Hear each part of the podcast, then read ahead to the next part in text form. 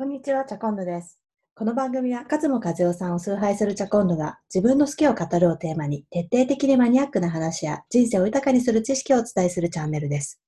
ということで、今日は第3弾、やらせなし、ワーママが本気でもっと早く買えばよかったもの、ということでお伝えしていきたいと思います。やはりあの今回こうコロナの影響でこうご自宅にあのいる時間が長くなったことによってあの自宅をよりこう快適にしようみたいなハックであったりとかノウハウをこう共有してくれた方がたくさんいました。まあ、そんなあのアイテムあの紹介していきたいと思いますのでどうぞ最後までご覧になってください。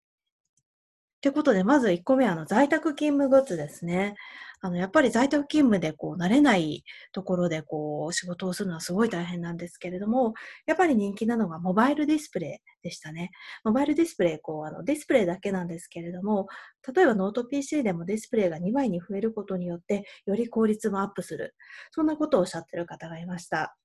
で、これ結構あの、つなぐとあまり高くないものを買ってしまうと、こう、接続が良くなかったりとかするらしいんですけれども、変換器をかますことで、あの、例えば USB ダメだったと C がダメだったとしても HDMI に変えるとかやってみると意外とこう接続できるよっていうのが、えー、と教えていただいた Tips でした。そして2点目。これ前も紹介したんですけれども、絶対必須なのはこの PC スタンドだと思います。っていうのも、PC、あの、やっぱりモバイル PC、ノート PC だとこう、かがみ込むような姿勢になってしまうので、それを回避するために、この PC スタンド、ぐっとこう目線を持ち上げてくれるので、一緒にこう肩も開く、肩甲骨がこう寄るみたいな感じで、あの姿勢を悪くして、悪くなるのを回避してくれるので、とてもおすすめです。そして、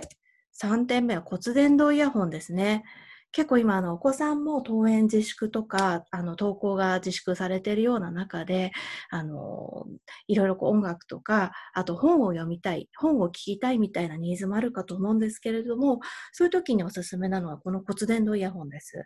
これ何がいいかっていうと、耳の穴を塞がないので、あの、子供の声もこう聞きながらでも自分も聞きたいものが聞ける。で、かつ、あの、骨伝導なので音が外に漏れにくいんですね。なんで、自分だけのこう空間を楽しみつつ、子供とも会話できるっていうのが受けて、あの骨伝導イヤホン、こちらでご紹介させていただいています。はい。じゃあ次は、日常の不便を解決グッズっていうことで、やっぱりこう家にいる時間多くなると、なるべくに日常でのこう不便っていうのは解決していきたいですよね。っていうところで今日は2点あのお伝えします。まず1点目が、いろいろ物干しネットっていうもので、これあの、なんでしょう、セーターを乗っけて干すような、あの、大きなネットなんですけれども、これ何がいいかっていうと、今まで皆さん、こう、ちっちゃなこう小物、例えば靴下とか、ちっちゃいハンカチ、タオルハンカチとかって、やっぱりこう、ピンチにこう、つなげて、こう、なんて言うんでしょう、干して、うんと、ぶら下げて干すっていうことが多かったと思います。で、これ実はあの、勝野和代さんが推奨されている方法で、この大きな網みたいなところに、小さな小物をポンポンポンポン乗せちゃうことで、あの、そのなんでしょう、吊り下げるっていう手間を暇、手間暇なく、あの、干せるっていうところで、すごいあの、洗濯物革命とも言ってるんですけれども、あの、干すの、干す煩わしさが少しでもこう楽になるグッズっていうことでご紹介させていただきました。で、もう一つ、排水口の金網をもう一つ買うっていうことをお勧めされている方もいたんですね。これ何かというと、排水口のこう金網ってどうしても汚くなってしまいがちで、いろいろこうネット使われたりする方とも多いと思うんですけれども、その方はもう気づいた時には、あの、その金網を例えば食洗機に入れて洗っちゃう。で、その間は別のもう一つの金網を入れるっていう、金網を交互に使うことで、ずっとこう常に綺麗な状態をキープできるっていうふうにおっしゃってたんですね。これすごくあの、ある意味目から鱗だなと思っていて、あの、ホットカックも内側、内が、内側、二つあの持たれてる方もいらっしゃったりとかするんですけれども、まさに同じそうで、あの、すごく便利なハックだなというふうに思いました。で、この金網なんても全然安いものなんで、ホットクックの内鍋はすごい高いんですけれども、金網は安いので、あの、ぜひ参考になさってみてください。で、最後、やっぱり大切なのは、こう、自分のこうメンテナンスというか、自分の気持ちのメンテナンスですよね。で、ここに、ここでは、あの、アンチエイジングと、あともう一つ、お弁当系のハックってことで、二つご紹介させていただきます。まず1点目はシルクのナイトキャップっていうことで、あの、髪の毛にこう、ナイトキャップ、よくあの、海外の絵本とかで見るようなこうナイトキャップをかぶせるといいっていうことを聞きました。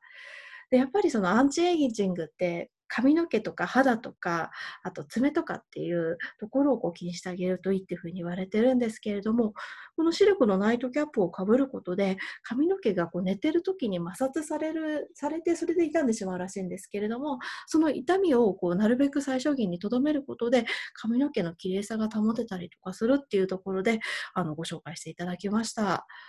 はい。そして2点目。曲げわっぱのお弁当箱。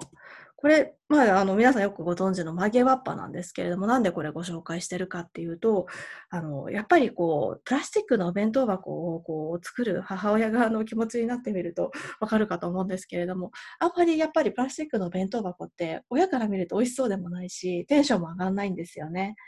で、この曲げわっぱのお弁当箱に変えたら、お弁当を作るテンションアップしたっていうふうにご紹介してくださってる方がいて、親の目から見るとテンションもアップするし、かつ、あの、まあ、綺麗に美味しそうに見えるっていうところもポイントで、今回ご紹介させていただきます。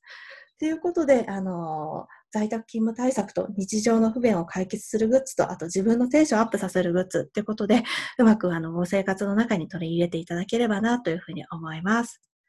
で、最後に、あの、楽天で買い物するとき、あの、便利なのがこのハピタスっていうポイントサイトで、このハピタスを踏んで、あの、楽天に行くだけで、あの、ポイント、ハピタスポイントと楽天ポイント、2回、あの、取れるので、これ、あの、ぜひ登録なさってみてください。はい。この番組ではこのように、あの、便利なこととか、あの、ちょっと生活に嬉しいノウハウなんかを、あの、ご紹介しています。ぜひ、チャンネル登録をお願いします。それでは、チャコンヌがお伝えしました。ではではでは。